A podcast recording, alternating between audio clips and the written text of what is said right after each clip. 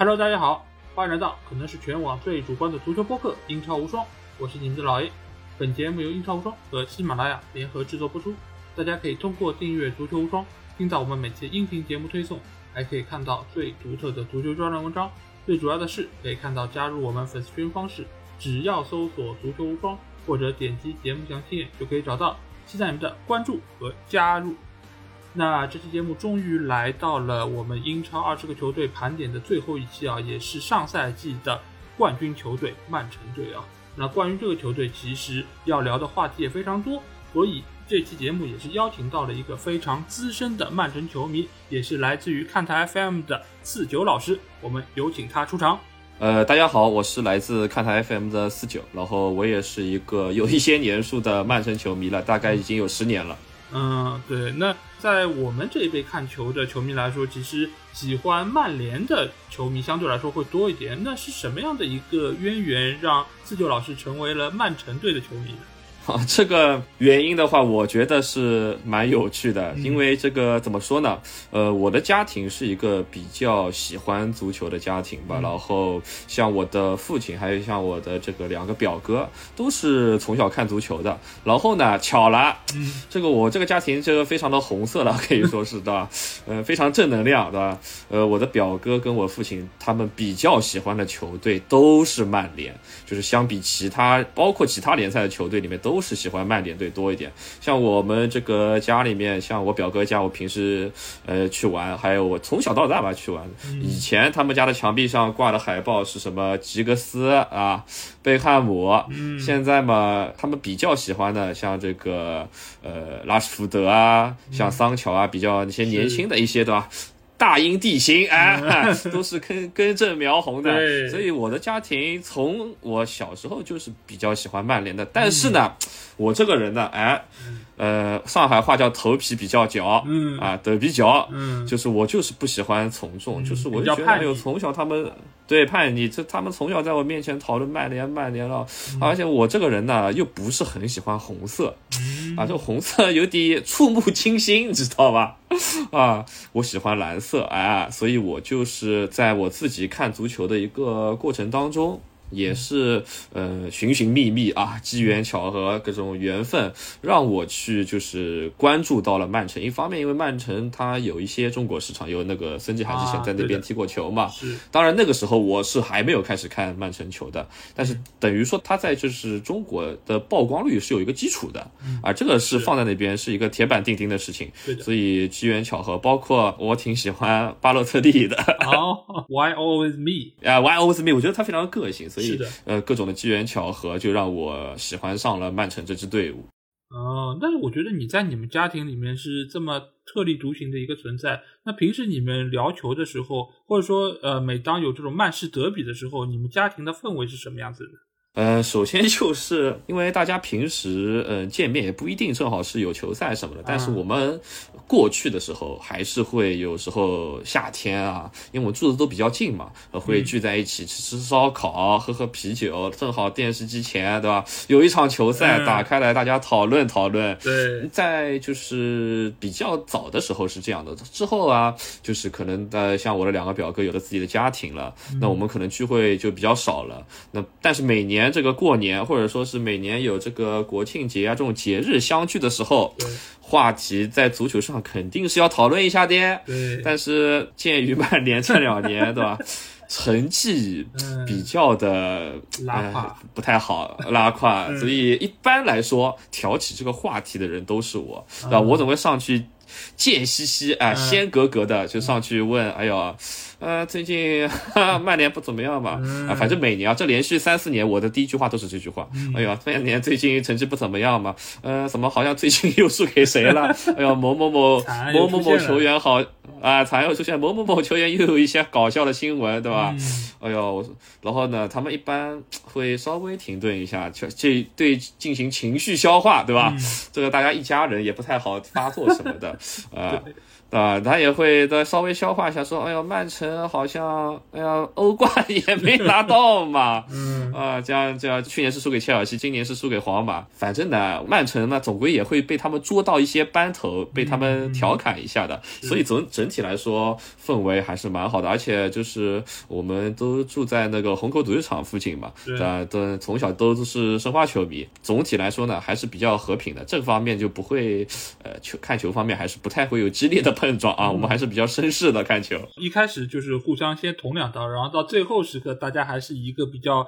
融洽的氛围结束这一场讨论啊。毕竟都还可以讨论讨论利物浦，讨论讨论切尔西、阿森纳、热刺的是吧？是的，是的，这些共同的敌人，对不对？啊，这个还是能找到共同话题的。对对对，那挺好。那今年其实我们也知道，曼城的成绩还是相当不错，尽管中间是经历了一些波折，但是总体来说还是有惊无险啊。拿到了英超联赛冠军，尽管在欧冠联赛上，呃，仍然是功亏一篑，最终是止步半决赛。那我想问一下四九老师，你觉得这个赛季曼城的表现让你满意吗？你会给他们打几分的？总体来说啊，如果说是满分是十分的话，我还是愿意给到一个相对比较高的分数，是八分的。嗯嗯，这个情况是出于。两点来考虑，第一点就是无论如何，至少我们是保住了英超冠军的，哎，对吧？虽然说呃会有一些波折，前面也说到了，对吧？呃，一开始的话，球队上来就输了这个热刺，对吧？然后。中期虽然我们建立了一定的优势，但是到最后时刻还是蛮惊险的，非要到最后一场比赛才能定胜负。因为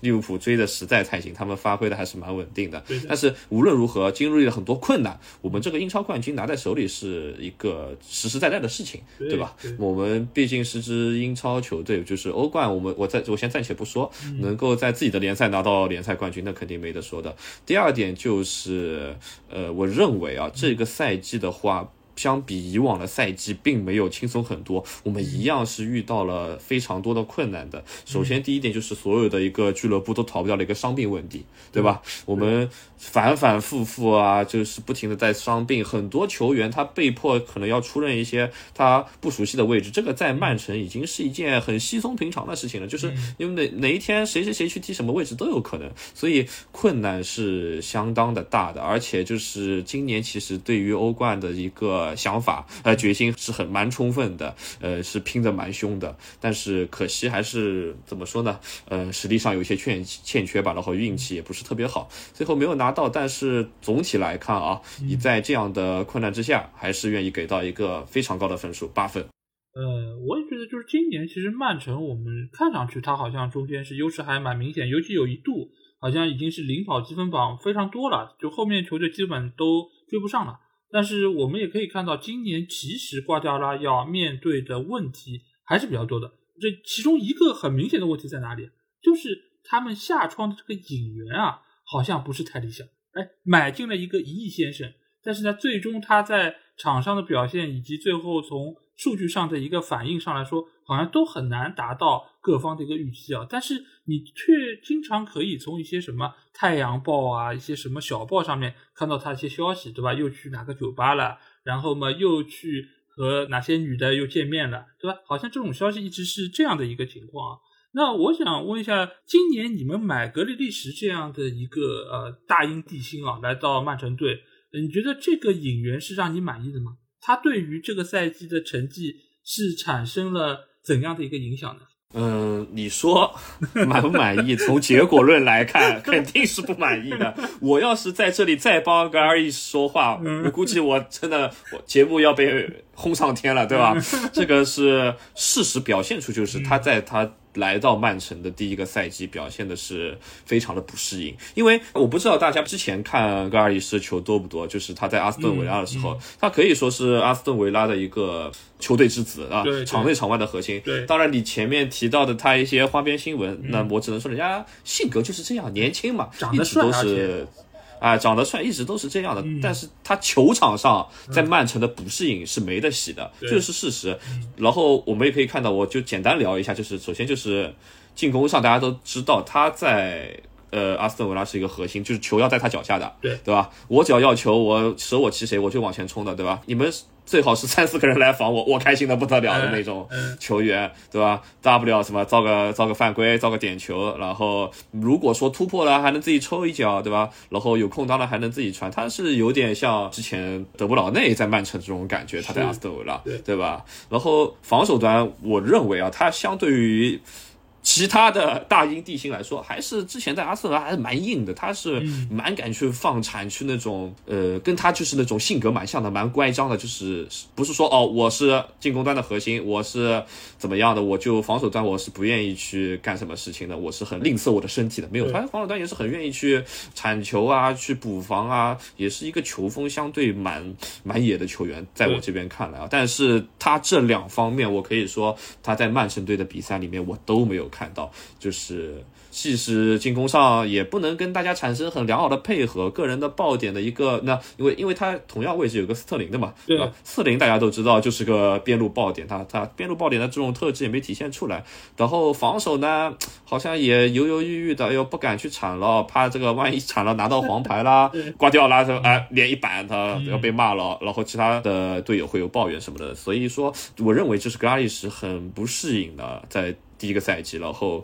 跟球队也没有什么。良好的配合，但是他怎么说呢？更衣室跟大家相处的还可以啊，至少从更衣室角度来说，没有给大家带来太多负面的影响。你说对于最后争冠的话，我想说，我我可能会。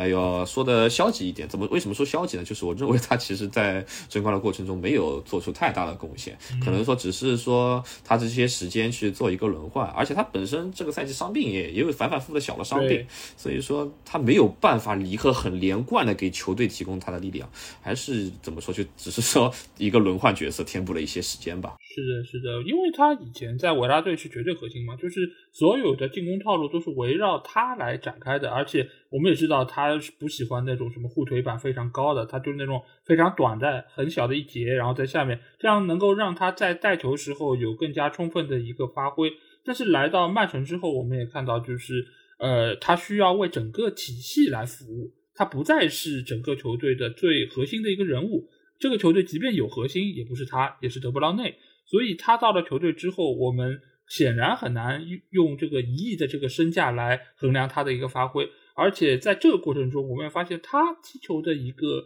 呃心态也发生了变化。因为以前在维拉队，他是队长，他是更衣室的老大，所以他在各方面都是非常有自信的。但是来到这个球队，来到曼城队，瓜迪奥拉才是整个球队最核心的一个人物，所以他也在这个集体中显示出了一定程度的不适应。所以我觉得在这个夏窗里面引入格雷利什，呃，相对来说是比较失败的一笔交易，而且再加上他们在这次冬窗和夏窗的两个窗口里面，包括也是卖出了费兰托雷斯，这个也是对于球队的实力是有一定的影响啊。而且我们也知道，今年他们要打的比赛的数量是非常多，所以也使得整个球队到了中后期，似乎呃整个战斗力是有一些些的起伏啊。那。这个中间也包括有很多伤病，包括球员也展现出了一定的疲劳。那斯蒂老师，我想问一下，你觉得为什么球队会经历这么多的一个疲劳的状态？是整个球队的阵容深度不够吗？这很显然啊，要开始开炮了，要这个开团了。嗯。很显然，就是我们球队的一个阵容深度是不够的，这是非常明显的一件事情。就是一旦遇到了比较大的伤病，伤病潮一波袭袭来的时候，那比方说一场比赛突然就是伤两个球员，这种这种事情已经在曼城 变得很稀松平常了。一方面，因为曼城的比赛也比较容易受到呃对方的针对吧，因为我们会踢的稍微的怎么说，有一些机会给对方 去踢吧。我这个没有我我没有指责马竞的意思哦，对不起，把这个名字说出来了啊 啊，就确实就是。很明显的，然后你说这个问题在哪里呢？我觉得就是这个跟瓜迪奥拉喜欢用一个相对比较短的、比较小的轮换阵容是分不开的。因为我不知道大家有没有玩过这个足球经理，呃，FM 啊，FM 里面基本上教练里面也有会有属性，对吧？它是做的很逼真的一个游戏，里面有一项属性叫做该教练喜欢使用较短的、较小的一线队阵容。我觉得呢，瓜迪奥拉是逃不掉的，这个东西肯定贴在他脑门上的。嗯啊啊，而且他这个脑门又特别的光有光泽，所以很明显，就是你这样的一个作风，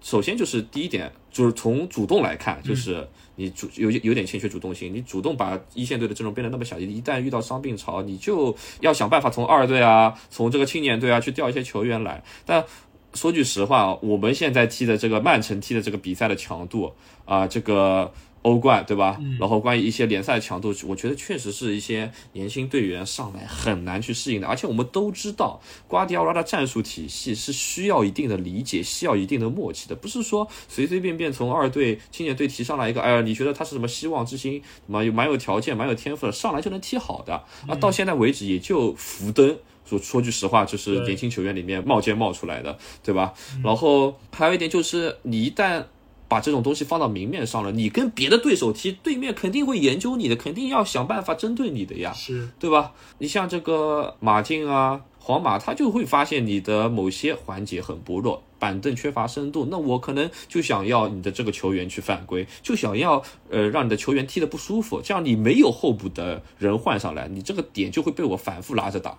对吧？这就是很现实的东西。所以说，当然就是这个短阵容、小阵容也有好的地方，对吧？球员的状态累积更好一点，我们不会频繁的更换人物，对吧？更换球员在场上，然后大家的默契会稍微固定一点，然后保持一定的强度。我会打一些弱队，会拿起来会轻松一点，整体的成绩会稳定一点。这也是啊有道理的。但是当你不好的一面出现的时候，那你就必须去面对。对对对，因为其实我们谈到曼城，一直说什么板凳深度很厚，他们的阵容可以排出两套甚至三套，但是其实瓜迪奥拉对于整个战术的一个布置是非常严密的，所以他其实这在这个中间是希望能够让这些球员能够更好的理解，所以他会发现其实能够理解他战术的球员的数量没那么多，而且每个位置可能就那么几个人，所以你会发现他为什么会经常。为什么整活啊，或者说是调配阵容？尤其我们玩英超范特西的非常知道，我们不太爱选瓜迪奥拉的人。为什么？因为有可能你认为的主力球员到他那就首发不了了，他就不上了，或者说会调整一下他的阵容。但是为什么他会调整？就是因为他其实可以用的人并没有那么多，所以他会经常在一个位置上啊，或者出现伤病，或者状态出现起伏的时候，他觉得这个人达不到我的要求。那我就把他撤下来，我就换一个球员上。所以你会发现，最后能够出现在他首发阵容的球员并没有那么多，也使得他到了比赛的尾声阶段，啊，疲劳的累积或者说是伤病的出现，整个球队的一个战斗力就出现了减员。呃，比如说今年啊，费尔南迪尼奥打到中卫的位置，这真的是没有人可用了，他在这么排，而且这个效果显然大家也看到了，非常的糟糕，也让啊皇马抓住了机会。呃，使得他们在最后阶段是输掉了那场关键的比赛，没有办法能够进入到欧冠的决赛啊。但是我们也知道，曼城其实钱是不缺的，但为什么在这个时候他们不愿意买人呢？是瓜迪奥拉不愿意买，还是俱乐部觉得好像你这些人就够了，我们也没有必要在这个上面花钱？这个到底是什么情况呢？自由老师，我是觉得，首先就是球队其实给瓜迪奥拉的自由度是挺高的，嗯。这个其实是一个众所周知的事情，而且瓜迪奥拉确实是那种你需要给他一定自由度的教练，嗯，对吧？他有一颗自由的灵魂。但是我对于一件事情还是就是非常的在意，就是确实，嗯，如你所说，就是首先我们不缺钱的，对吧？但是确实我们好像反反复复的。球队一直在出售一些集战力球员，嗯，对吧？当然有人买进来，但是他们也是在出售一些有集战力的球员，像嗯前面提到的费兰，对吧？当然费兰我知道费兰有一定要谈恋爱的原因，对吧？这个不能阻止人家的爱情，是吧？OK，我我曼曼曼城是。对吧？尊重格局大的，OK 的，对吧？人家的爱情我们不能成人之美的。然后像之前我其实觉得大卫希尔瓦是作为球队的核心，其实他真的还可以再踢一下，尤其是在咱们自己这边，他对球队又熟悉，对吧？你还是可以这种续个一年，续个一年老将嘛，对吧？对，还是可以用的。他走了以后，球队其实也是出现了一个阵痛期的，因为大卫希尔呃德布劳内虽然是核心，但是他很多情况下还是以带球啊去做致命威胁为主。那么中场其实。其实还是要有一个人去梳理一下进攻，对，去给大家提提醒，然后呃，去给作为一个球队的大脑去支支配整个球队的攻防。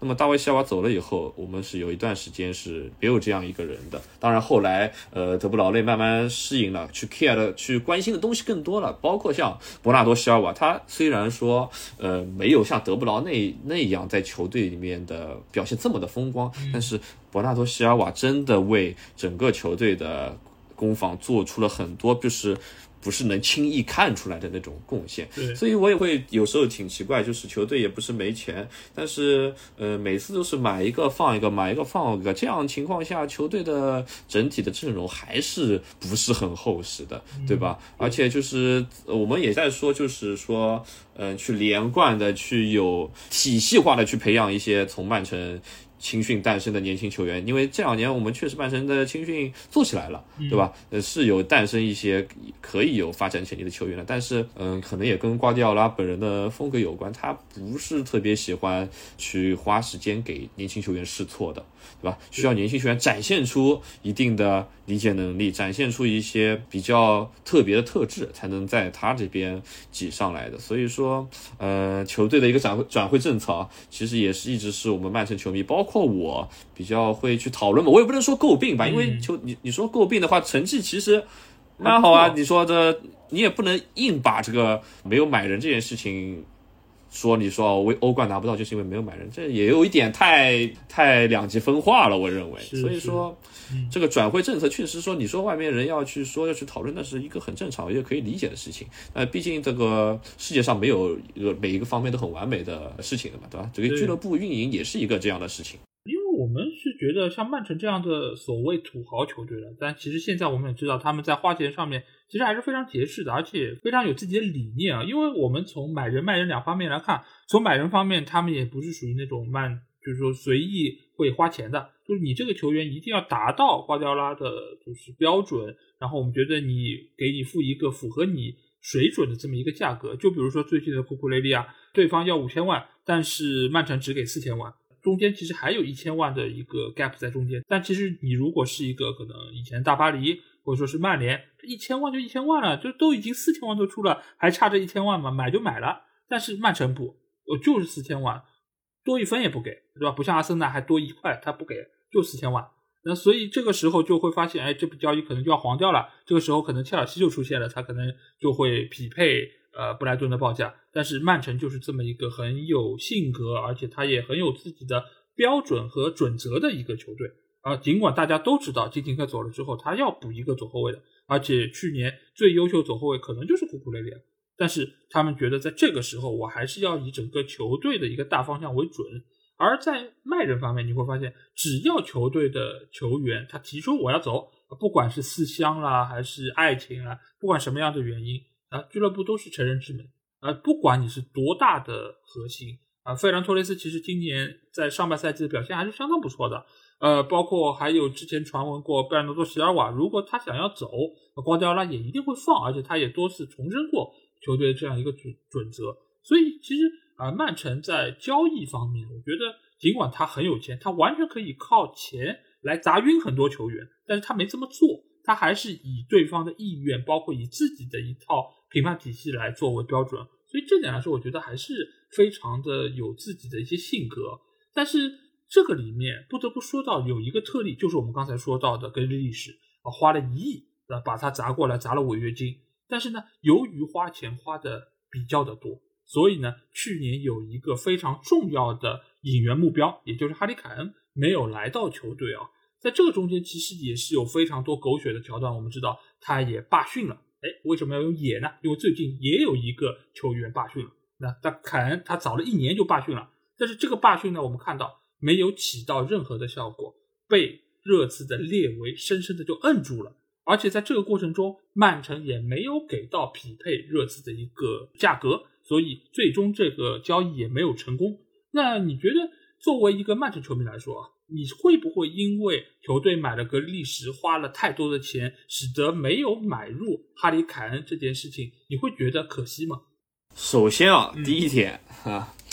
呃，我认为啊，就是买哈利凯恩跟买格拉利什这两件事情，不是特别的冲突，好吧？对吧？曼城的钱呢是够的，嗯可惜就是我们前面也提到了，曼城是一家非常有个性的俱乐部，他认为这个球员值多少价，或者是他认为要付出多少代价，多个一分一毫。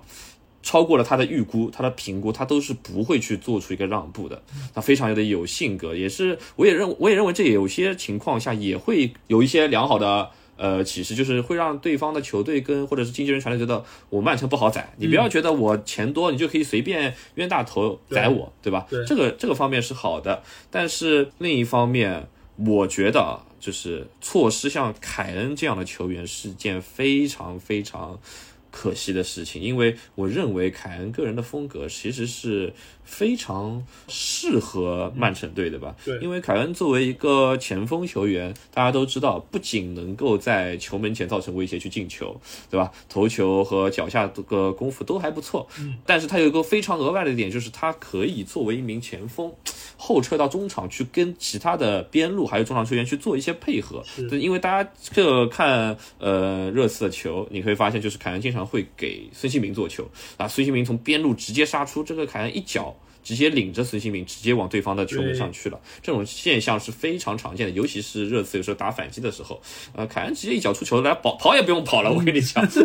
直接在后面等孙兴民进球就可以了。还有就一点就是在英格兰国家队这个现象会比较多，因为这个索斯盖特其实在中场不太喜欢用组织能力特别强的球员，对，可能会去关心一些体能比较好的啊，然后跑动比较范围大的球员。那么凯恩势必就要回撤到中场去，给中场一些更多的支持，然后让自己呃英格兰年轻的两两路这个边翼跑起来，去在球门前造成威胁。所以其实你说他这个打法真的很适合这个呃曼城，所以就就算他是一个就是瓜迪奥拉很少能用好的一个中锋，但是他的这个能够传球的特性，势必能跟球队内其他这些传球大师啊、中场进攻多面手是能擦出火花的。所以说。呃，我也不想说什么哦，凯恩来了一定能够呃让曼城更进一步，最后去拿到什么呃欧冠的冠军，但是肯定是能补足到呃球队一些相对比较弱的环节的。相对于其他人来说，他的适配性是相对比较高的，所以你说他最后没有来，我是真的非常的遗憾。而且我当初自己在那个 FIFA 里面已经把这个凯恩买到曼城用起来了，我只能说两个字：舒服。嗯，好吧，绝对是舒服的。但是我还是想在最后强调一下我的观点，我觉得就是你说，呃，买个阿里使用了那么多钱，会影响买凯恩吗？肯定会有影响，这个钱嘛，啊、而且就是我我非常怀疑这个曼城如果是个人的话，他一定是金牛座的啊，因为我也是金牛座，对吧？金牛座绝对不是小气的，嗯啊，很多人说金牛座小气，金牛座绝对不小气，但是金牛座就是很讲究性价比，很讲究自己内心的一个原则，嗯对吧？这个跟曼城的买人风格是相当像的。如果真的要有必要，就好像瓜迪奥拉认为格拉利什是能够补足我们一个前场多面手的一个阵容的球员，拿一个一个一拍就拍了，对吧？拍下去了，当然结果不是很好。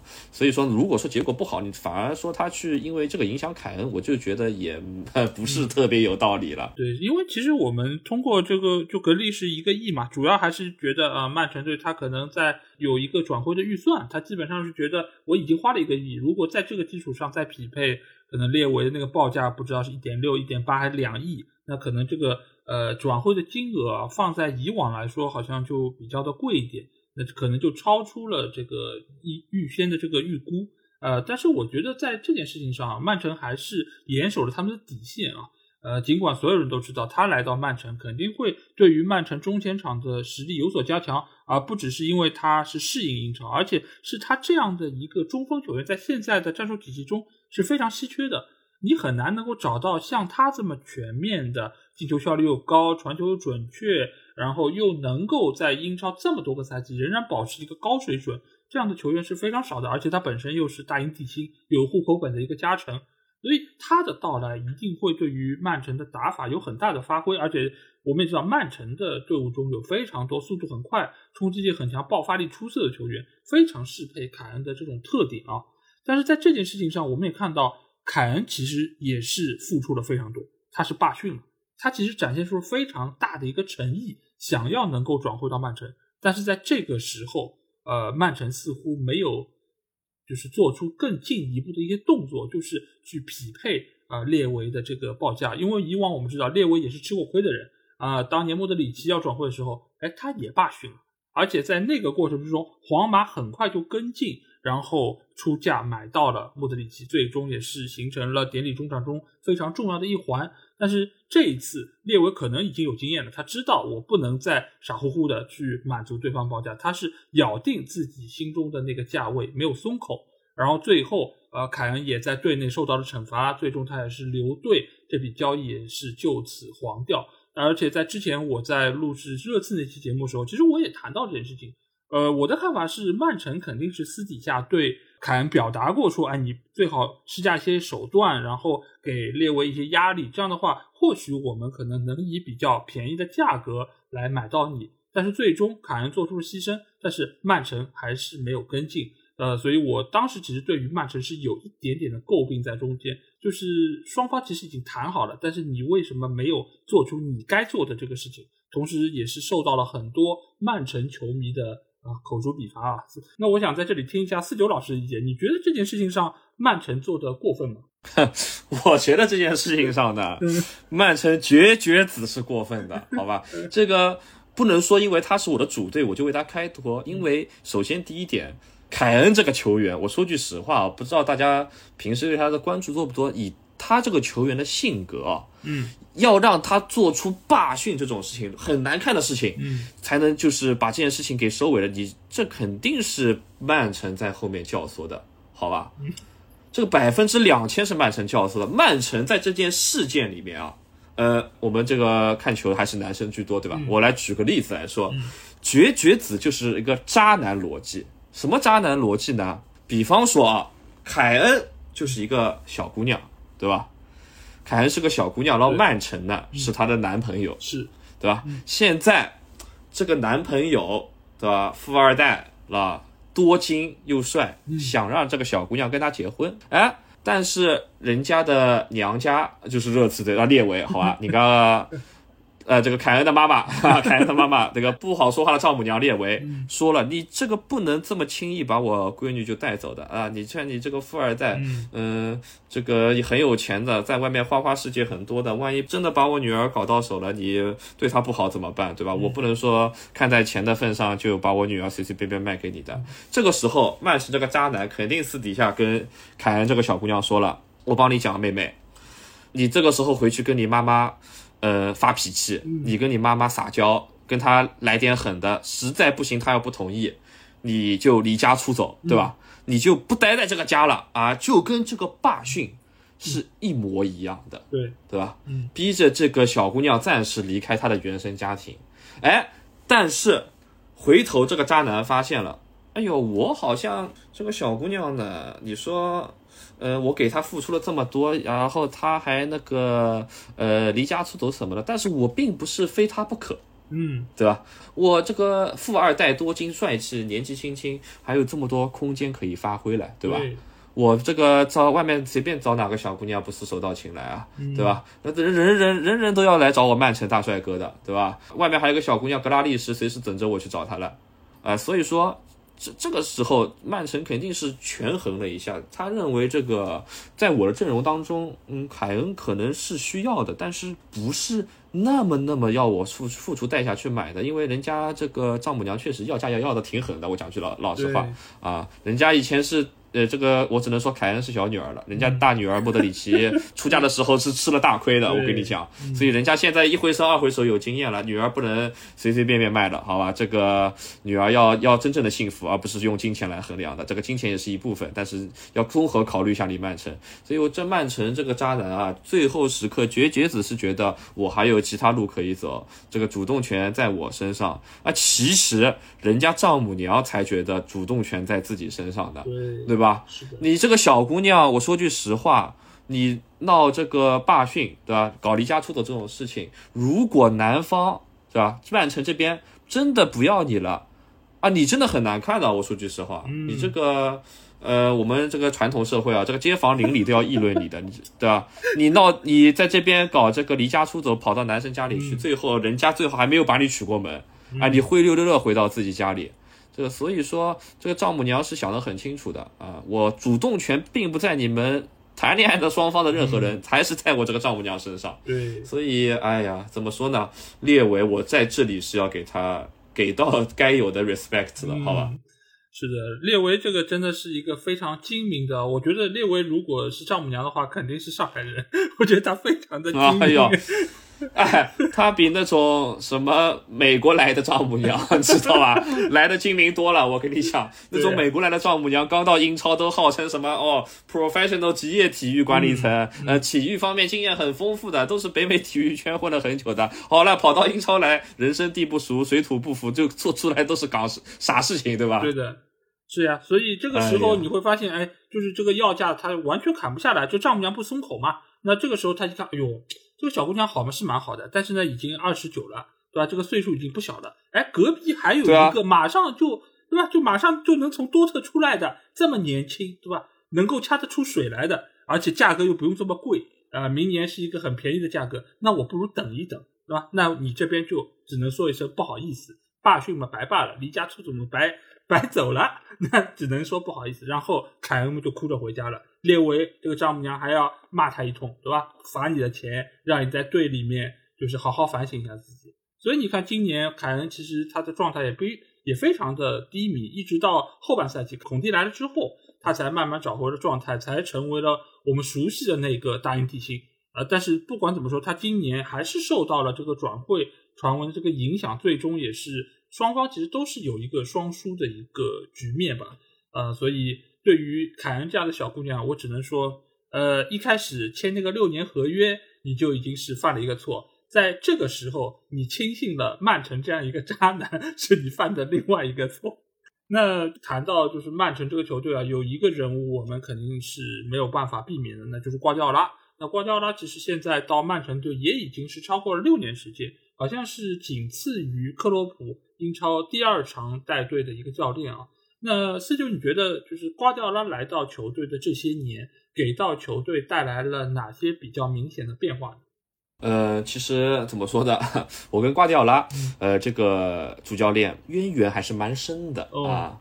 这个为什么这样说呢？其实跟我自身的看球的经历有关。就是在我最早开始看球的时候，对吧？瓜迪奥拉正在巴塞罗那风生水起，对对吧？给我们带来了很多就是精彩的比赛。然后呢，哎，瓜迪奥拉不是去了这个拜仁慕尼黑呢？嗯，我为什么又关注到他呢？我那两年又去在看那个多特蒙德的球。大家都知道，如果你看多特蒙德的球，是逃不掉要经常关心一下这个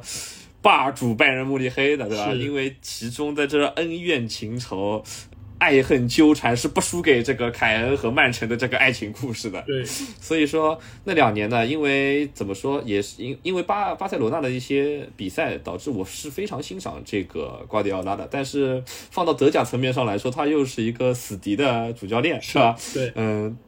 但是这样的一个情况并没有减少我对他的关心。嗯，呃，他的拜他的拜仁也是拿到了非常多的荣誉的。哎，最后兜兜转转。被我们这个曼城财大气粗把这个瓜迪奥拉招揽过来了，我认为真的是怎么说，管理层做的一个非常正确的一个决定，因为嗯，足坛有很多的教练，有很多类型的教练，像穆里尼奥对吧？大家也是耳熟能详的，然后跟瓜迪奥拉也算是一时瑜亮吧。对，甚至呃，甚至穆里尼奥还是我英国的时候读大学的那个某一个科目的最后毕业考试的一个。素材 啊，就可以这么说，可以用素材对吧？我只能讲素材，因为他的这个个性鲜明，很适合做这个作业的作业的比较对象。然后大家都知道，瓜迪奥拉相比这个穆里尼奥，他在任期间还是会比较的这个稳定，还相对来说是会在一个球队完成一些既定目标，然后才会考虑他的下一站。所以说，嗯。因为经历了这个呃前两位教练这个不是特别的完美的一个呃执教经历以后，球队也是会考虑到是不是我要为我的长远打算做考虑，不能说啊我请一个教练对吧？也是名帅的曼曼奇尼对吧？这个来了大概一一一年多，对吧？两年左右，然后好像成绩不好，又把人家炒了。就是还是要嗯比较稳定一点，我们要有一个长期的蓝图。这个我觉得是一个管理层为什么去找瓜迪奥拉的对地方。当然，瓜迪奥拉也成功带给了曼城相当精彩的六年。首先，第一点毋庸置疑，他给我们带来了一套非常成熟的战术体系。嗯。对吧？从他之前的执教的两个球队的经验，这个我们大家都知道，瓜迪奥拉主导的是一个传控的体系，然后把这一套体系相对比较顺利的移植到曼城来了。当然，他在过程中也会做很多改良。瓜迪奥拉从来不是一个不去思考、去固步自封的一个教练，他还是一个自由的灵魂。这个大脑，哎，这个呃，说的夸张一点，这个秃瓢里面，对吧？头发都没了，都是用来思考足球上面的内容了。嗯嗯。把一套成熟的体系引进过来以后，不断改良，然后不断也去在这个过程中寻寻觅觅，看有没有适合球队的球员。可能有一些球员是不，确实是不适合的；有些球员确实是能够用很多年的，去匹配他这个长期的球队发展蓝图的，在球队当中待四到五年，这样算一个比较长的时间的。那么还有一点就是，我认为他给整个球队，就是我们不只说战术体系的整个。管理层带来了一些很良好的体系，呃，体现在什么方面呢？第一点就是青训体系，我们前面也提到过了，这个曼城的青训体系这两年是，呃，奋勇直追啊，是超过了很多像英超的一些比较老牌的青训体系的。我相信这一方面跟呃瓜迪奥拉从西班牙的一些就是一直跟着他。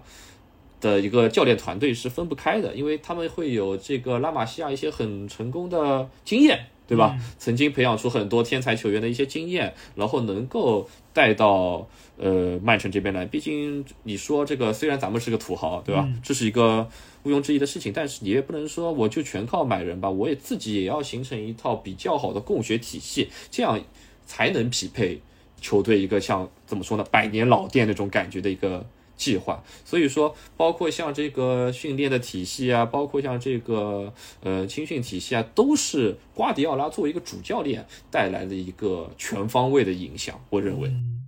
对的，因为我觉得瓜迪奥拉其实是现在足球教练里面的一个杰出的代表。为什么叫杰出代表？因为他其实是身兼了老教练和新派教练身上的优点于一身啊。因为我们知道老派的教练，比如说像弗格森、温格这样的教父级的教练，他其实以往来说会以那种比较高压的，或者说是那种治理的方式来管理这些球员，激发他们内在的一个就是战斗力。但是瓜迪奥拉在这方面，他也是延续了这方面的一个传统，他也是对于手下这些球员的管理是非常的就是着重啊。就比如说福登，他晚上就去夜店，第二次第二天回来。他就把他扔在了替补上，他就不让他能够再参与到首发阵容之中。这个其实也是在鞭打他，是给予他一些教训。另外一方面，他对于球队这个战术理念又是非常的革新，他不教条，他不会躺在自己原来这个功劳簿上来，呃，就是好像我以前这个模式能够成功，我就一直用这个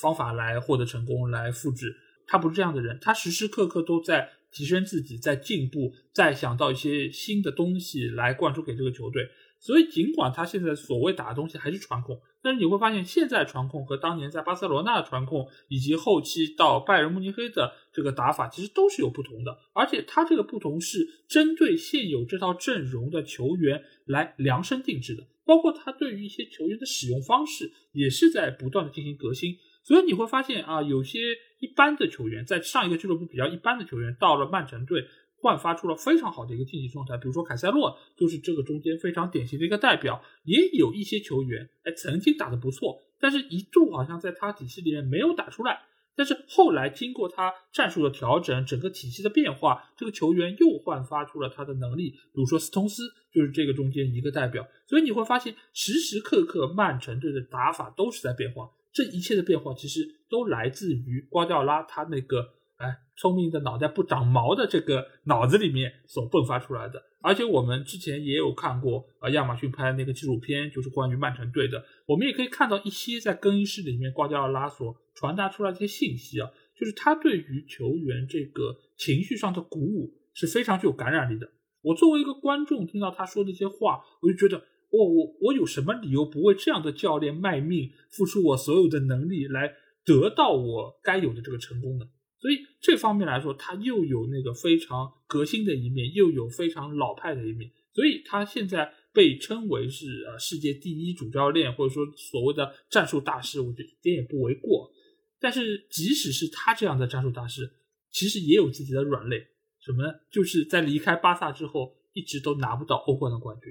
那四九，你觉得是什么样的原因让他这样一个现在所谓的最佳主教练一直没有办法捅破这个窗户纸？哎，在曼城拿不到欧冠，也是我心里面一个怎么说一个坎吧。因为我是非常希望曼城拿到一次欧冠冠军，因为每年都号称什么呃欧洲最有竞争力的俱乐部啊，什么几，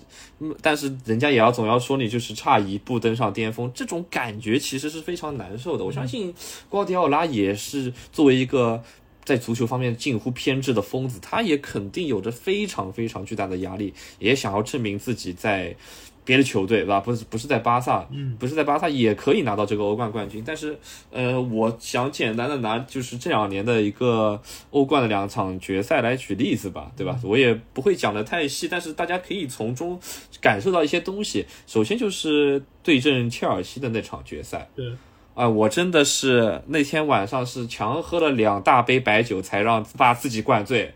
否则我是觉都睡不着了。嗯，真的是非常的遗憾，因为我认为大切尔西那个决赛都可能比今年更有机会拿到欧冠冠军，真的是差一步之遥。但是我说句实话，这也跟他自己的一个风格、用人啊各方面逃不开的。首先第一点就是，确实我们在。一些重要的时候，人员有一点不充足了，啊，使得瓜迪奥拉有时候被，也不能说被迫，一方面他有有一颗比较自由冒险的心，他要在这个关键时刻整活了，他要告诉大家，虽然我有一些被动，对吧？你们看上去我很被动，但不好意思，我瓜迪奥拉就是要给你们秀秀我有多主动。好了，去。整整活，当然我们现在看这个结果是输了，我们都当然会说瓜迪奥拉整活是比较冒险的东西，对，而且他这样做也不是一回两回了。但是从宏观的、从大的角度来看，是球队当初的现状和他本身一个不可磨灭的执教风格，去迫使他在这个决赛上去做出这个。整活的决定，对吧？你想要去击败对手，你就要去尝试一些变招。如果说这场比赛是最后是赢了切尔西的，没有人会在这边说什么，呃，瓜迪奥拉爱整活，大家都会只会说，哦，瓜迪奥拉是战术天才，关键时刻给对方致命一击，嗯，对吧？是，哎，当然这场比赛有一些运气的成分，但我这在在这里也不想再提了。然后今年踢皇马，我认为真的是绝绝子被对方克死了，好吧？这个。我就拿两对对方前场两个球员来举例子，一个维尼修斯啊，大家都说维尼修斯平时好像就是有一点有点像咱们这边的斯特林，嗯，啊，喜欢吐吐饼了，喜欢有点没脑子，对吧？一头蒙到底。哎，你去看这个维尼修斯，我们曼城这个防线还真吃不住他。对，他要是镜头来了往你那一冲，不要说维尼修斯了，罗德里戈上来都把你冲得七零八落。嗯，还有就是这个。状态绝对爆棚，我我可以说处于职业生涯真正的巅峰的状态的本泽马，嗯，啊，人挡杀人，佛挡杀佛的感觉都出来了，我这真的就是这种感觉。你说这个我们这个后防线，我不要说是正印中后卫，像这种什么 Stones 他们了，嗯。不要说这几个正印中后卫了，我看看这个马子都是吃不消 本泽马这个这个身体的，真的就是曼城的中后卫没有一个是以特别以你这是那种很夸张的身体素质、很夸张的这种静态天赋来著称的，都是对吧？呃，比方说比较有防守技巧，对吧？比较嗯，可能是比较凶悍，但是他身体还真不是真不是特别好对上一些这种比较夸张的中锋，尤其是本泽马已经是各中翘楚了，不仅这个身材。魁梧，这个人高马大，这个像这种呃中国古代名将，对吧？气势磅礴，他这个头球还很有技巧。我也觉得本泽马是很会用头球的，他不是那种呃我跳跳起来比你高头一顶，他是蛮有头球技巧的一个球员。还有就是我们伤病这么多，都他妈最后都是什么费 尔费尔南迪尼奥这种朋友上来踢中后卫了，你说他怎么办？这费尔南迪奥年纪都这么大了，三十多快四十岁了，你上来一看一个本泽马换我真的是大概已经。不要说跟本泽马身体对抗了，就是是就是上来我都是咽两下口水了。我说句实话，没很难去防死，可以说是一高一快，更别说这个呃皇马的中场，对吧？嗯，准备还是相对比较充分的，尤其是他们几个老将，像莫德里奇这种，都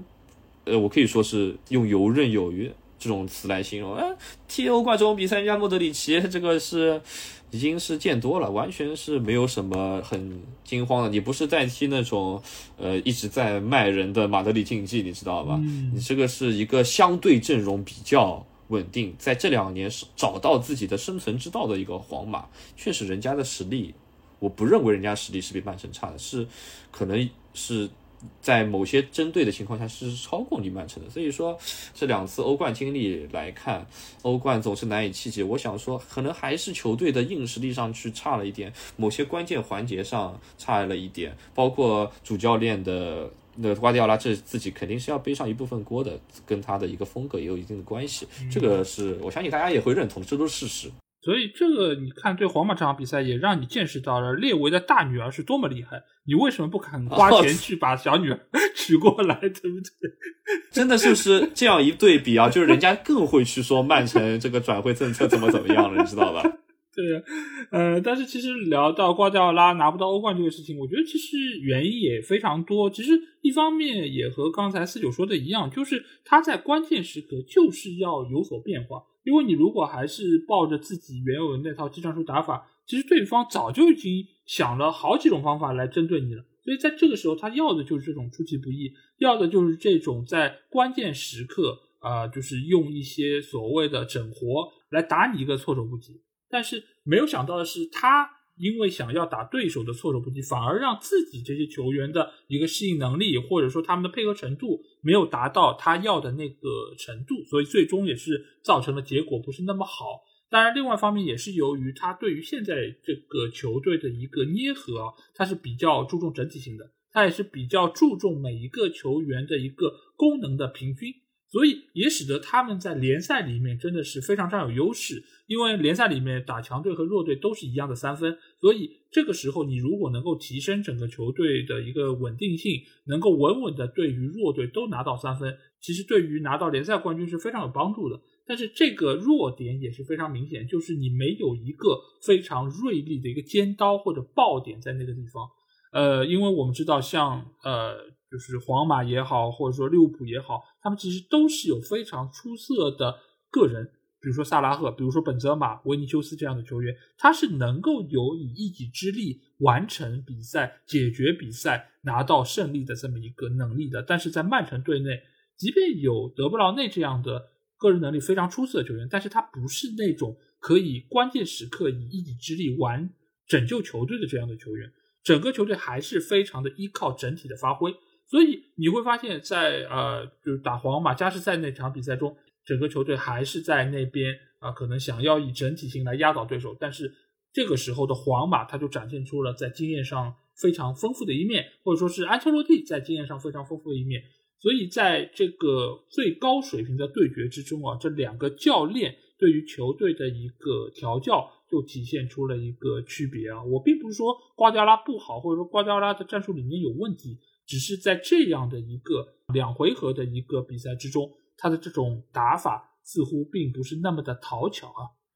那在之后的一个过程之中，我们也知道瓜迪奥拉仍然会在这个赛季继续执教球队，但是他的一个老对手啊，克洛普，其实在今年已经是和利物浦队又续了约。那四九，你觉得对于瓜迪奥拉来说，他还会在曼城待多久呢？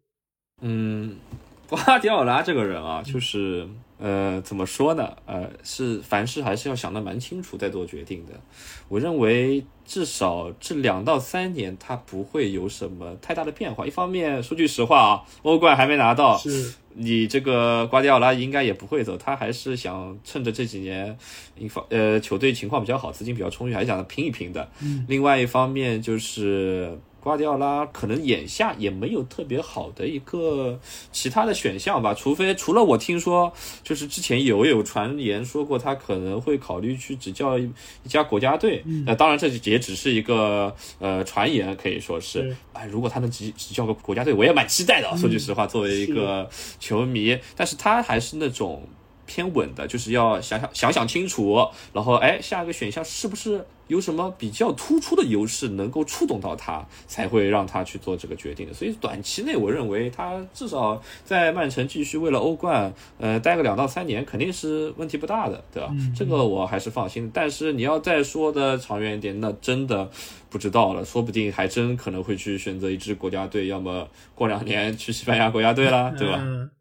对对对，但是我觉得对于他来说，就是现在我好像已经感觉到有一些些，就是他要走的一个可能性。由于呃，一方面是现在这个转会窗，我会发现啊，买入了一个高中锋哈兰德，呃，这个其实对于他以往的战术打法来说是一个比较少见的一个局面。再加上现在队伍里面对于很多的技战力，其实都卖的非常的就卖的非常多，包括斯特林也走了，罗斯也走了。这个其实让我感觉到是不是有一点点呃，想要对于球队的阵容有一个更新换代。这个其实是不是也有可能会呃，也是球队想要预防瓜迪奥拉呃离开球队之后为下一任的主教练打基础的这么一个可能性啊？这个当然只是我的一个呃预感。那另外一方面，我觉得瓜迪奥拉他其实也是对自身有一些要求嘛，就是他没有完成的目标。他一定是想要能够完成之后，他才能够离开球队。毕竟曼城也是给他提供了如此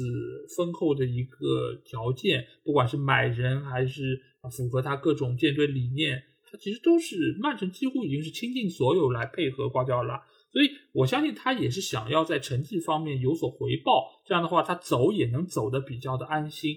但是欧冠这个事情我们也知道，他过去这么多赛季也不是说他不认真。或者说是他不在乎，他非常在乎。但是欧冠的冠军并不是说你做好了你自己就一定可以拿到的，所以这个其实还是存在一定的风险。所以我个人觉得，就目前的情况来说，他可能也就是再待个两到三年，他应该也就是会呃想要离开这个球队。毕竟在一个地方待太久也不太符合他以往的一个做事风格吧，因为他毕竟也是一个非常特立独行的人。我觉得这点来说，我对我预计是他会比克洛普走的可能更早一些吧。那既然说完了教练啊，我们这里来谈一谈这个赛季球队发挥比较出色的球员吧。那四九，你觉得今年有哪些球员给你留下了比较深刻的印象？嗯，要说给我留下比较深刻的印印象的球员，我脑子里直直接冒出了一个人，嗯，就是金端。哦啊，这相信大家都看了最后一场比赛吧？这个金多安有如天神下凡，我真的是倾尽我所有的赞美之词都不足以去称赞他最后那场惊人的表现。因为我们都知道，就是可能你打篮球场上会有那种即插即用的超级第六人上来就是。得分，但是足球毕竟是人数更多、更为整体的一个运动，不是说有很多情况下，不是说你对就是对位换一个人就能完全改变球场局势的。但是很显然，青多安做到了，而且整个这整一个赛季风风雨雨，金多安经历了非常多的事情，有时候被迫他其实状态很好，但是为了让瓜迪奥拉在。替补席上有这个变招，有这个能够上去改变球队一些现状的人选，他被迫只能让金多安去出任一个替补席待命的角色，导致他有时候确实也不会像，就是如果这场比赛顺风顺水，也不会一定有上场机会啊。所以说，在这样一个情况下，没有办法非常非常连贯能踢上呃首发的情况下，金多安的表现还是非常非常的稳定。真的是令我非常的吃惊，而且，呃，这两个赛季大家都知道，京多安的进球直接的进球是呃，非常的多的，对是相对于其他的中场球员来说，当然这一一方面也跟曼城没有什么进球的前锋球员有关系，对吧？对啊，我们的前锋球员呢，都喜欢为他人做嫁衣，喜欢助攻，这个喜欢拉到边路，把中路让给你们这些中场球员去发挥。那受益于这个球队的现状，球队的一些战术打法的体系，包括我们知道京多安在多特蒙德时期就是一个非常喜欢从中场去插入对方禁区，去给对方一个惊喜的球员。所以说，综合这么多的内容，而且他作为一个中场球员，他的防守也没有去丢下，对吧？对他没有什么很巨大的防守失误，而且也非常的兢兢业业去补各样各种各样的位置。因为我们知道曼城的一个防守体系是需要一些球员在关键时刻自己动脑子，让自己知道要做什么的。所以说这方面他也做得很出色。中其上述的，我认为金多安绝对是我这个赛季认为最为惊艳的球员。对，呃，郭老师确实是非常不容易啊，因为其实在整个曼城队中场，我们会发现啊，贝尔纳多·席尔瓦非常的锐利，丁德布劳内非常有创造力，但是丁多你可以说他是一个非常优秀球员，但是在来到曼城之前，他在多特蒙德最多也就是算是一个不错的球员，但是到了这个体系里面，他这样一个默默无闻，或者甚至有一些内向球员，却发挥出了非常特别的一些能力，尤其是这个赛季，我发现他的很多后插上的能力，包括他在外围远射能力，都是有了相当程度的一个精进啊，就比以前来说更加的出色了。但是这个赛季给我印象最深的球员是一个前锋球员，那就是热苏斯啊，因为热苏斯以往来说，我们知道他是被买来作为阿奎罗的替补，呃，或者说是接班人，但是呢，他一直都没有展现出像阿奎罗这么好的一个终结能力，所以一度其实他离离开球队已经非常接近了，而且他的射门转化效率一直是被大家所诟病啊，就觉得曼城这么多的饼，你怎么就吃不进呢？但是这个赛季我们会发现，热苏斯被瓜迪奥拉改造到了右边路，这个其实是非常好的发挥了他的一个能力。一方面，他的传球是不错的，而且他的突破能力也是非常犀利的。在这个时候，他其实更能够为其他球员来做饼。哎，你会发现吃饼吃的不行，做饼还不错。而且今年我们会发现，由于在边路他的发挥提升了，他个人的一个信心也得到了提升，所以你会发现他踢得更加从容、更加自信了。这个我觉得是今年属于热苏斯一个非常有提高的一个赛季。但是非常可惜啊，他在赛季末的时候被球队卖掉了，呃，去到了阿森纳队。但是在阿森纳这几场热身赛，我们也可以看到他的表现可以说是更加的出色了。他本身其实就是一个非常有能力的球员，只是在瓜迪奥拉体系中，他某种程度上是被牺牲了，或者说没有能够完全发挥出他个人能力。但即便如此，这个赛季他的表现仍然是相当相当的亮眼。那既然有表现好的球员，肯定也有表现比较令人失望球员。那我想听一下四九老师，到底这个赛季谁的表现让你有一些些失望呢？其实要说失望啊，我一开始呢，第一个反应其实是我们的队长，嗯，费尔南迪尼奥的。但是我说句实话，想一想，费尔南迪尼奥他确哎确实这个赛季踢得不好，嗯，因为很多情况下上费尔南迪尼奥，我们是希望他成熟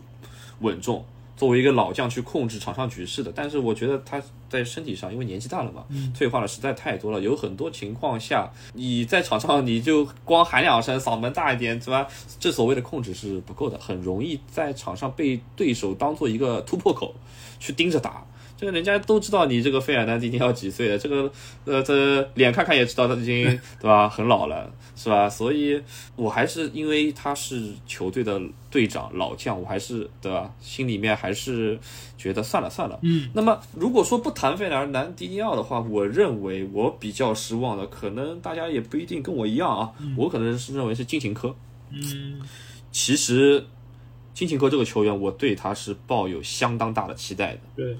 第一点就是这个家伙是一个真正的意义上的多面手，这 这真的是可以从后卫踢到边路，甚至他最早是踢前腰的，对吧？对，是一个非常适合瓜迪奥拉体系的球员。瓜迪奥拉就是喜欢比较全能一点的，这个可以供他去做一些调整。而且他一开始被瓜迪奥拉改造成边后卫的时候，确实能够传出一些不错的球啊，在边路上稍微带一带、突一突。因为大家都诶，相信大家看这个这两年曼曼城球比较多的，会发现就是曼城现在边路相当重要。像坎塞洛啊、沃克啊，都是比较一些有相当实力的球员来出任的。就不仅说是能防守，也要进攻上有创造力，要能既能下底，也能四十五度角，甚至还要让这个中后呃边后卫去内切啊，就是各种情况下都会有。所以你可以看到这些情况其实是很适合爱金琴科这种呃什么东西都会一点的球员去发展。但是这个赛季他实在是。踢得不好，我觉得可能也有因为他这个祖国发生一些战事有关，他可能就是整个人状态情绪，哎，一就是家乡嘛，毕竟会有点想念家乡，而且家乡在水深火热之中，呃，有时候呢会影响到踢球的表现，想的比较多。你说他进攻端那些有比较有灵气的那种，呃，二过一的配合啊，然后传中啊，都看不太到了。然后这个防守端很容易被对方。一下子扛开，啪，对方就打，哎，这个这个曼城这个赛季比赛看的人应该经常看到的，对吧？人家只要盯着边金琴科这个点突，嘣一下弹开了，就再也追不上了，就缩了，就这这条边已经被人家打穿掉了。是，就是这样的情况有点多了，导致这个赛季其实挂掉那实在是没办法，能不用也尽量不用他，因为他能上场的表现里面确实不尽如人意。这个当然当然可能大家也会说，金琴科又不是你球队里面最好的球员也。他也人家本来就是一个呃普普通通的球员，但是嗯，我相信就是球队包括教练其实对他是有相当的期待的，是想让他去解决这个曼城左边的问题的啊。他这个问题解决了，我们也这现在也不至于被一个库库雷利亚这个被布莱顿吊死在那边，对吧？对。所以说，哎呀，我还是觉得非常的可惜，非常的遗憾，对于他。是的，是的，因为其实我们也知道啊，以往。曼城队左边路是非常重要的，但是今年我们也知道门迪的那个事件，使得球队左边路其实已经是失去了一个非常重要的球员，所以原本来说金琴科应该是这个位置上当之无愧的主力球员，但是呃瓜迪奥拉一看他的状态确实很难能够达到先发球员的这么一个要求，所以他不得不把右边路的凯塞洛拉到左边路来代打左边后卫，然后让凯尔沃克打右边，所以。这个其实深深的就是让他们的首发阵容的一个丰富程度对受到了限制，而且到了比赛的尾声阶段，我们也知道球队的阵容其实受到了很大的一个限制，在这个时候，他不得不派上金琴科来上场打一点点时间，希望他可以把最后的那些时间给撑过去。但是他上场之后，那一边就被打爆了，然后就取得就失球了，这个其实也是很大的影响到了球队的一个战绩啊。所以原本来说，金琴科应该是一个球队非常倚重的球员，但是他的表现显然没有办法让各方来满意，瓜迪奥拉不满意，球迷也不满意。呃，所以这个赛季最终他也是被卖掉去到阿森纳队。这个当然到阿森纳队的表现，我们可以通过新赛季的一个比赛再来考察一下。但是上赛季他在曼城的表现显然是达不到各方的一个预期的。那既然我们说完了球员，我们接下去就会来聊一些俱乐部相关的话题啊。那中间有一个点，我相信很多的球迷也非常的有兴趣，那就是阿布扎比财团啊。因为这个财团其实入主曼城也已经非常久了，它也是在各方面对于球队呃就是施展了自己的一些影响。那我想问一下四九，你对于阿布扎比财团入主曼城之后啊，对于球队这个经营管理有怎样的一些看法呢？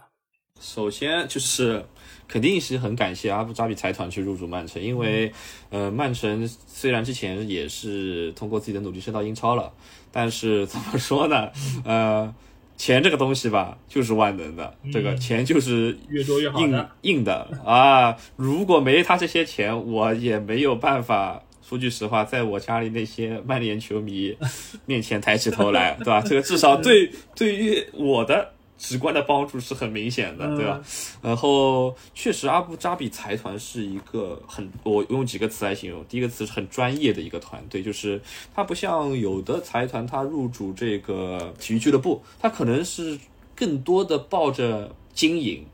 更多的抱着一些曝光度、一些流量、流量啊这些原因去入驻一支球队。阿布扎比财团是相对来说非常专业的，从城市足球集团在全球的一个布局、一个蓝图。他的整个的野心就可以看出来，虽然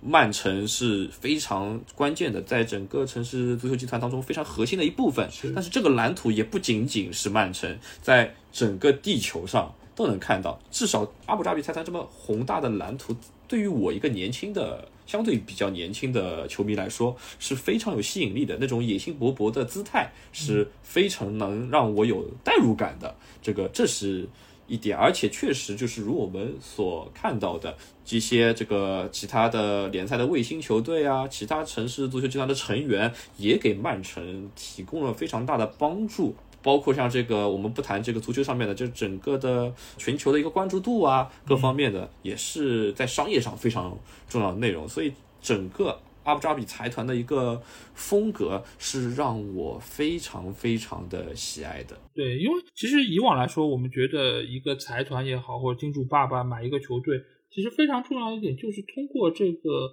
球队，一方面是赚钱，另外一方面是打造品牌。再一大方面可能是呃和这个国家之间有一个合作等等这方面的一个目的，但是我们会发现阿布扎比他入主到曼城之后，或者说他买了所有就城市集团下面这些球队之后，他其实做的很多事情都是不是浮在面上，而是深深的能够滋润到他地下的这片土地的，包括他建设了现在整个英超最出色的青训体系，包括他也是翻新了。曼城队的训练基地，现在这个训练基地几乎也是全世界最先进、最豪华，而且他们也会呃在就是经营理念上面有自己非常明确的一个标准。刚才我们有提到，包括他们在就是整个团队的一个薪资结构方面，也是现在全英商最合理的。呃，这点其实是非常不容易，因为所有人都知道他们很有钱，但是有钱的人能够把钱管得这么井然有序，而且在花费上面如此有节制，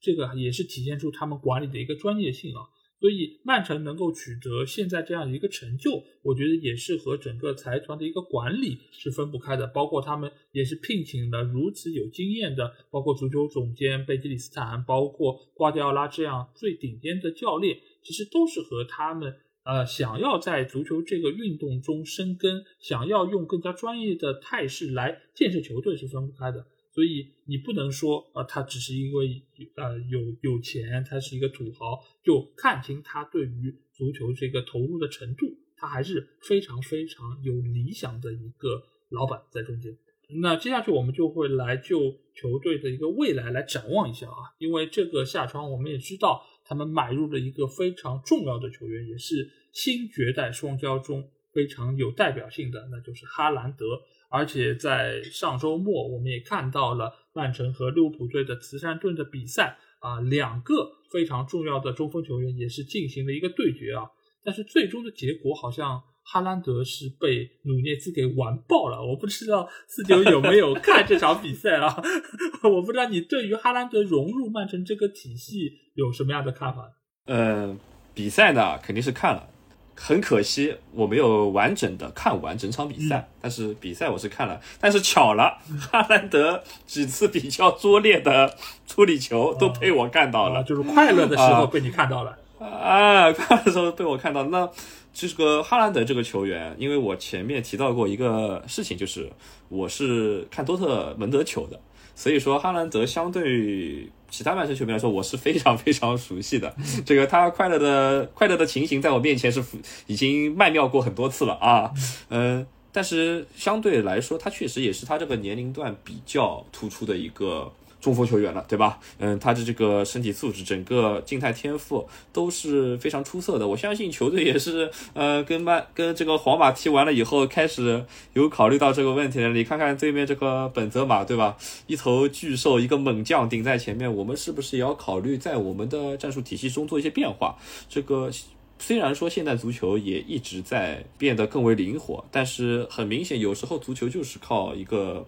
高个子。对吧？就像老以前我们看这个克洛泽一样的，就是一个高中锋在那边一一球定音的，就就这么就是会把一些很复杂的东西变得简单化。所以呃，包括像这个哈兰德家族跟曼城一个非常好的关系，那么最后球队呃，你说大手笔吧，我还觉得有点便宜了。说句实话，也要替我的另一个组队多特蒙德考虑考虑，我觉得卖的有点便宜了，对吧？呃，但是我们也要看到，就是哈兰德非常棒，哈兰德的终结能力非常。强，而且他的一些呃传控方面的能力是值得开发的，可以从多特蒙德的一些比赛中可以看出来。但是我在前面提到了那一场 是去盾杯的比赛，很明显暴露了哈兰德一个非常非常非常大的问题。我相信平时看哈兰德比较多的球迷也会发现，作为一个高中锋，他有时候呢不太喜欢用他的头来搞定这个球，嗯你知道吧？就是他有一点自由的灵魂啊，有点像我们的一位熟悉的老朋友泽拉坦。对吧？泽拉坦有时候就非常喜欢为大家表演一些这个脚下的功夫啊，很喜欢用就作为一个，因为泽拉坦确实高嘛，对对吧？但是相对他的身高而言，泽拉坦也是相对比较喜欢用脚来解决问题的。但是可以看到，就是呃，是职业生涯后期的泽拉坦，他越来越多的开始尝试用头解决问题的。还有像这个，也是在米兰踢过球的另外一位中锋，切尔西的老朋友，对吧？吉鲁。也是的，就是年轻的时候呢，大家都爱玩点花活。我虽然是中锋，对吧？我就喜欢给你们来玩玩点脚下的，我是不输给你们这些中场的。但是很明显，呃，哈兰德在这场社区盾的比赛中，有几个很明显的机会可以用头球搞定的，他就是选择用脚，而且他就是用脚还没踢进，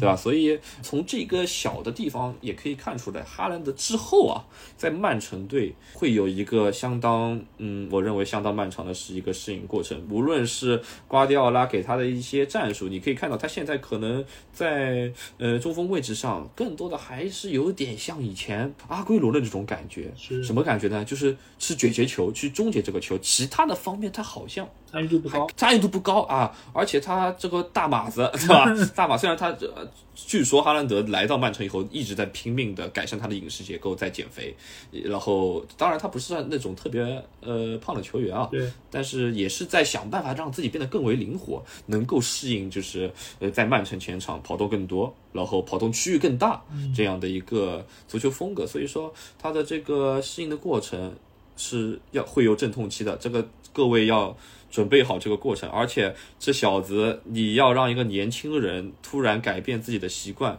就是去少用这个角色门，去试适当的时候啊，这个可以用头的时候就用头。那这样一个过程，我相信还是要教练团队，包括哈兰德自己去，呃，花一点功夫的。但是我还是作为一个他的个人球迷吧，对吧？也是在多特看了他这么多球了，就是也很喜欢他的长相啊，非常的卡通。这还是希望他能够在曼城踢好，而且我相信。这么多年了，很久在足坛上没有出现一个特别好的中锋了。呃，像我们我们看到现在在活跃在足坛上的一些中锋，已经年纪比较大了。是我还是很期待哈兰德成为一个非常强力的中锋，尤其是能不能帮曼城拿一个欧冠冠军，真的就这两三年得看他。我说句实话，他压力在压力大也得扛下去。对的，对的，因为这场慈善盾我是零零散散的看的，但是。呃，就像四九一样，就是那些经典场面我都看到了，但是我更看到的是努涅斯的那些经典场面。哎呦，这不要说了，不要说了，因为我以前对于努涅斯风评不好的，嗯我一直在外面跟人家说什么，呃，努涅斯是个人高马大的这么个人，还喜欢往边路拉的，一看就是那种很软弱的球员，关键时刻顶不住的。好了，现在我已经完全被打脸了。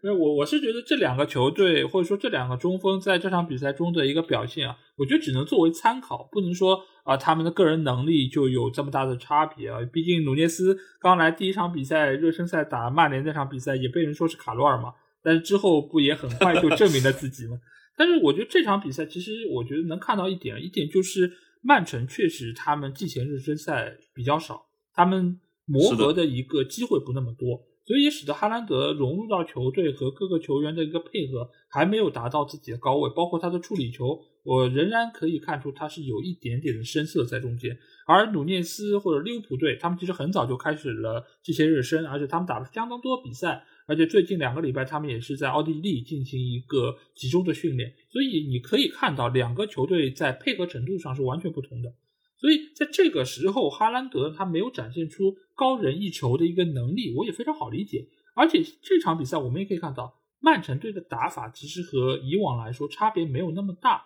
所以哈兰德这样的一个比较高大的球员，尽管他也是参与了逼抢，我也看到他非常积极，但是你会发现他这个整个的步幅比较大，所以使得他的速率没有那种小个球员那么的快。这个其实也是可能中后期他要兼顾到的一些问题，反而是另外一个新援阿尔瓦雷斯，呃，尽管他是东窗就加盟了，但是他也是这个赛季刚刚来到球队报道。呃，阿尔瓦雷斯相对来说他个子比较小，他门前的一个嗅觉比较好，呃，可能和阿奎罗的类型更为相似。在这场比赛中，他的表现我觉得要比哈兰德表现的更加出色一点，或者说他的适应能力要比哈兰德更加出色。所以在未来，我并不认为曼城的竞争力有下降，或者说哈兰德的能力有任何的问题。呃，但是从这场慈善盾，我们可以看出，现在的曼城队显然还没有做好投入到这么高水准的比赛中啊。但是到联赛里面，我相信随着他们比赛越来越多，哈兰德对于整个瓜迪奥拉体系越来越熟悉，呃，球队的实力一定会有很好的一个提升。但是对于哈兰德这个赛季能有多好的发挥？其实我本身也不是特别的乐观啊，因为之前也有说到过，就是他的重心比较高，这个使得他在抢球方面各方面的一个呃速度以及爆发力不如那些小个球员那么灵活。呃，因为在前场逼抢的时候，你需要在各个位置上不断的有折返跑，或者说呃会有不断的有一些就是变向，这个其实对于这种体重比较大的高个球员来说。呃，对他们身体的一个损害也是会比较大，所以这个时候他的一个受伤的风险也会变得更高。另外一部分就是，呃，在英超联赛里面，你确实不如德甲有那么多的一个空当让你去前插，让你去有一个就是狂飙突进的一个可能性。所以在这点上来说，他的进球数，呃，肯定会比在德甲有比较明显的一个下降啊。至于它会下降到一个什么程度，完全要看。啊，曼城给予他多少资源？因为如果你是有非常多的边路起球，你有非常多的球权都给到他，那他的进球可能会比较多。但是这个其实对于整个曼城队的一个技战术打法，或许是一个比较大的破坏，会对于整个球队的呃一个技战力有一个下降。但如果你是以球队为先，是以整个整体性为第一考量的话，那哈兰德可能进球数就不会有那么多。所以我可能对于他的一个期待是。这个赛季能进二十多个球这样的一个水准，但是这个夏窗我们也说到啊，他们卖掉了斯特林，也卖掉热苏斯啊，包括卖掉了金廷科啊，这些球员其实都离开了球队。这以往来说也是球队的一个主力球员，或者说是常规的轮换替补。这个其实对于曼城队来说，我觉得是有比较大的一个影响。我不知道四九是不是这么看这个情况。说句实话啊，呃，虽然斯特林快乐，对吧？大家平时一直说他有点过于快乐，但是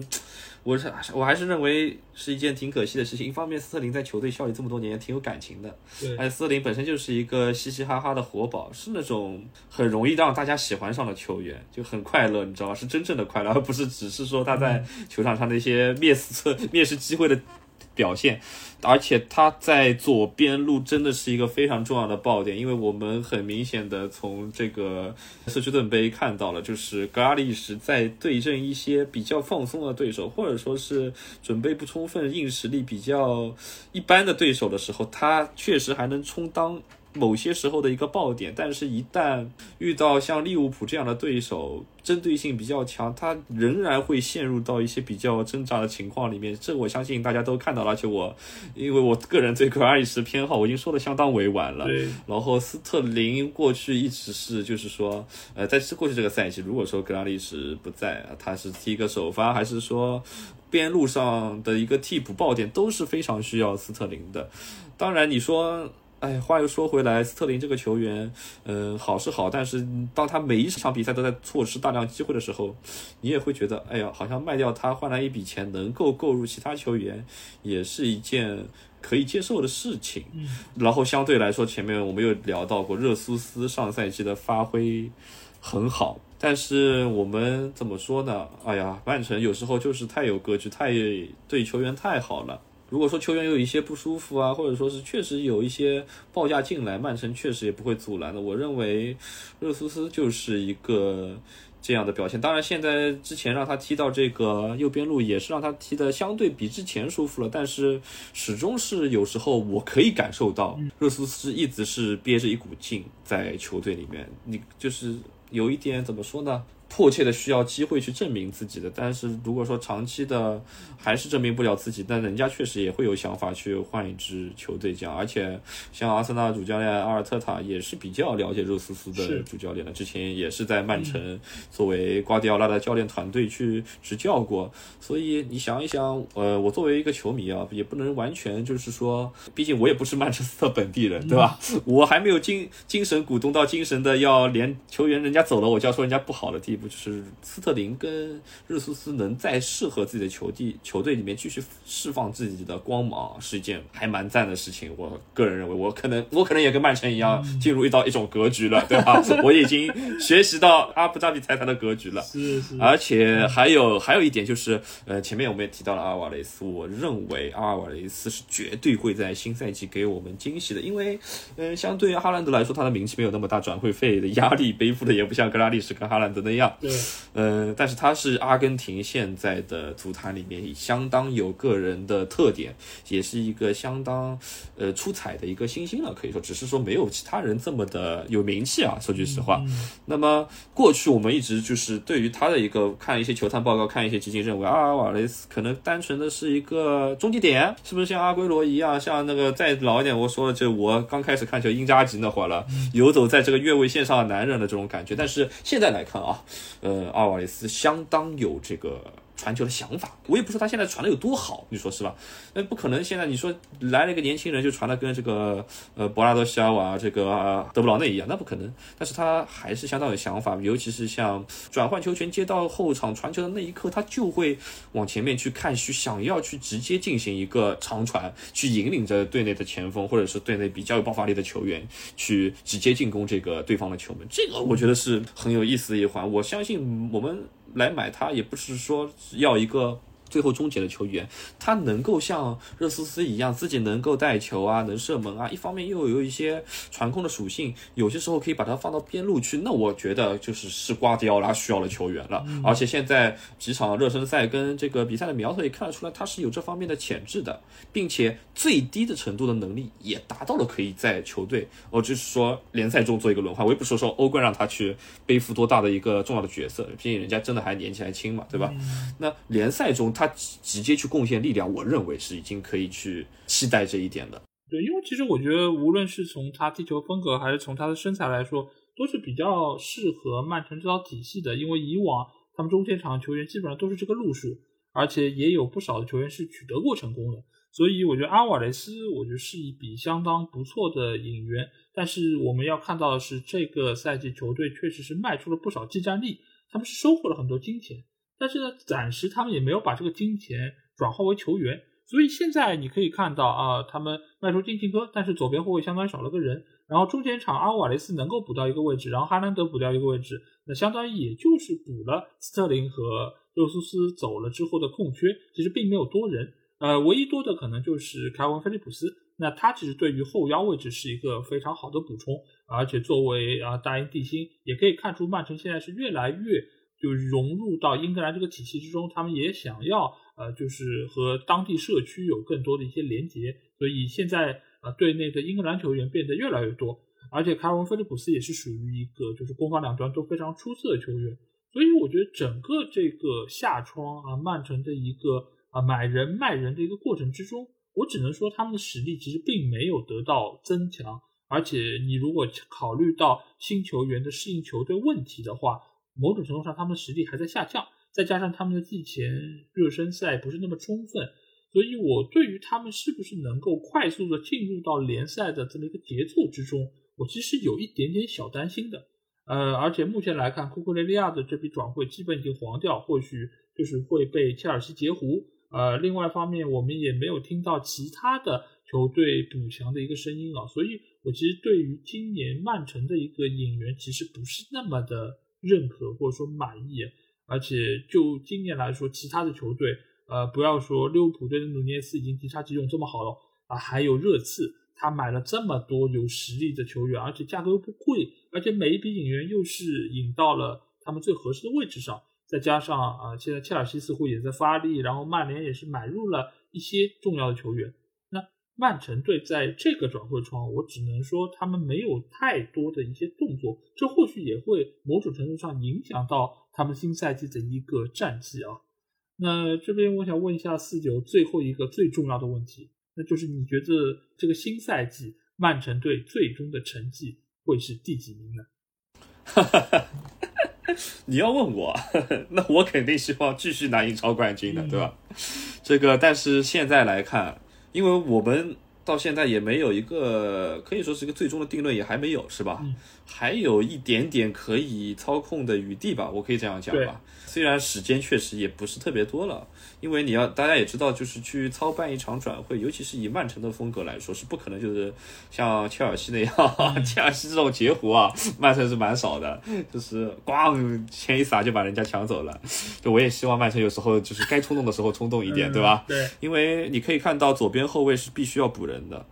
就是逃不掉的，你就算，嗯，指望这个年轻球员上来，但是也是难堪大用的。我甚至觉得，就可能也不会有金琴哥表现的好。那你把金琴哥卖了，那肯定是要补人的。但是好消息是我之前也听到，就是库库雷利亚如果买不进来的话，球队里面还是考虑到一些备选目标的，像这个德甲斯图加特的一个索萨，一个边后卫，对吧？也是一个很不错的边后卫。包括他们还会有几个目标。那么，如果说我们考虑到，如果说左边后卫还能有补强的情况下，我觉得还是能够去竞争一个英超冠军的。但是如果左边后卫没有的话，那真的就还是要去靠坎塞勒托、坎塞洛他们去客串的话，真的不好打。这个人，我说句实话，无论是哪一个球迷，就是不论是曼城球迷还是别的球迷来看，真的人太少了，这样是不行的，对吧？而且我还是希望，就是可能前场还能来一个人，对吧？前场如果能还能来一个人的话，大家的这个轮换还会再宽裕一点。所以说。我认为还是得买人，而且如果不买人的话，这个冠军真的有点悬。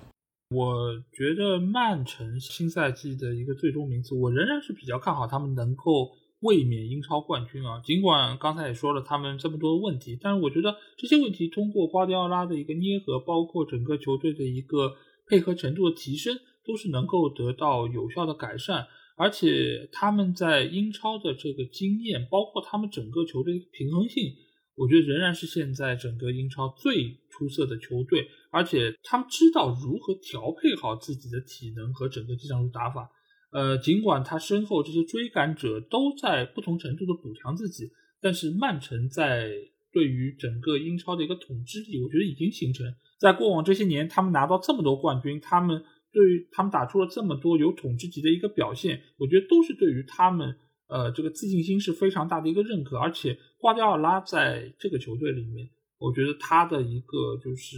指导的一个就是决绝程度，我觉得都是非常的充分。所以现在来说，他们是有一些些的小波折，但是这个放眼到瓜迪奥拉这么多年执教球队的一个历程之中，我觉得并不是特别大的一个考验。我相信他们在他们会在最短的时间里面解决这些问题。啊，包括就是锋线上的人员搭配，包括进球的方式、技战术的调整，我觉得都会很快啊，让我们看到一些欣喜的东西。所以我仍然是更加看好曼城可以拿到冠军。哎，不过这个关键时刻还是要攒攒人品的。我说句实话，那你觉得如果不是曼城，还能是谁呢？呃，我其实说句实话，我认为就是大家今年其他球队的补强程度，而且那种咄咄逼人的态度还是相当明显的。对，首先就是像四川盾杯的这个对手利物浦。所以当然，他们也有走人，但是也很快补进了球员，而且，嗯，相对于来说，准备工作可能会比我们做的相对充分一点吧。嗯，因为可能只是对位上的一些球位球员的调整，那他整体的这个战术体系不不需要太大的变动。而且我也知道克洛普不是不喜欢突然。变化太大的人，他是喜欢一点点、一点点来的。那相对于来说，曼城这方面可能会占点弱势。然后之后的，像我其实问了很多人，就是大家觉得谁是那个竞争对手？这个赛季这个英超冠军，我问了很多这曼城球迷们，对吧？平时聊天，很多人不把切尔西放在眼里。嗯，我只能说。这个球队，你越是不把它放在眼里，这个切尔西越是会给你一些惊喜。而且你们看到，就是切尔西的一个新的态势，就是很大刀阔斧的去购买一些球员，对吧？去抢夺库库雷利亚，去购买这个斯特林，包括他其实原有的班底没有没有太大折损啊，他原有的班底还是挺稳固的，主要是后防线嘛。对对后防线，但是整体我觉得还是一个非常的怎么说，很符合图赫尔的打法，因为毕竟图赫尔也是前多特教练嘛，所以他还是挺了解的。他是一个很蛮强调进攻的教练，他整体的态势还是那种很图赫尔式的一些球员补进来，所以我觉得我真的觉得切尔西这个赛季大家不能去小看他，对，真的不能低估。而且我说句实话，在过去这个赛季，切尔西经历的那些事情，势必会。激励这支新的切尔西，我可以这么说，他们是想要对整个足球世界来复仇的，嗯，是值得期待的，很适合扮演这种剧本里面的那种反派角色，反派 boss 那种感觉，就是哎呀，又是把我老板搞走了，然后大家就是去年又是连飞机都坐不安稳，各方面的。所以，我我觉得切尔西是有一个可以上演这个非常强势的竞争对手剧本。然后最后那个 选项，大家不要觉得我有这个其他想法啊，我是。相当看好这个曼联的啊，我 是相当看好这个曼联的。大家不要来说什么，我是因为曼城球迷 来来调侃曼联的，那真的不是。因为当然就是热身赛可能没有太多的参考价值，而且确实也输给了马竞，对吧？一比零输了一场。但是总体来看，我认为滕滕哈格还是有东西的，他是。